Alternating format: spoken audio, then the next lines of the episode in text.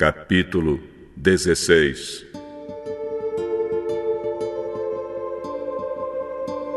Sarai, a mulher de Abrão, não lhe tinha dado filhos. Ela possuía uma escrava egípcia que se chamava Agar. Um dia Sarai disse a Abrão: Já que o Senhor Deus não me deixa ter filhos, tenha relações com a minha escrava. Talvez assim, por meio dela, eu possa ter filhos. Abrão concordou com o plano de Sarai. E assim ela lhe deu Agar para ser sua concubina.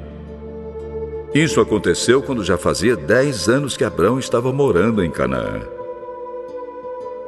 Abrão teve relações com Agar e ela ficou grávida. Quando descobriu que estava grávida, Agar começou a olhar com desprezo para Sarai, a sua dona. Aí Sarai disse a Abrão: Por sua culpa, Agar está me desprezando. Eu mesma a entreguei nos seus braços. E agora que sabe que está grávida, ela fica me tratando com desprezo.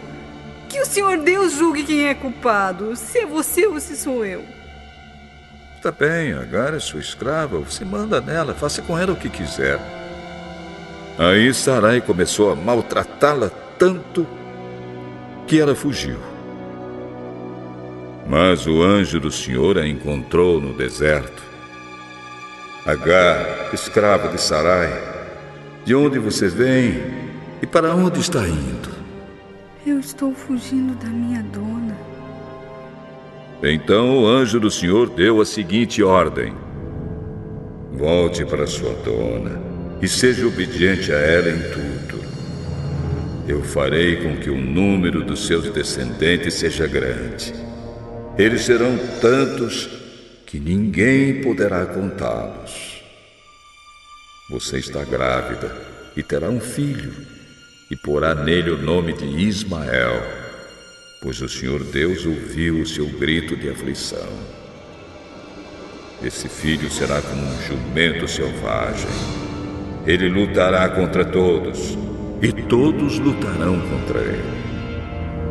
E ele viverá longe de todos os seus parentes.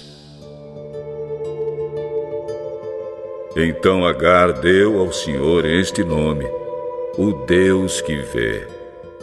Isso porque ele havia falado com ela e ela havia perguntado a si mesma: Será que é verdade que eu vi aquele que me vê? É por isso que esse poço que fica entre Cádiz e Bered é chamado de Poço daquele que vive e me vê.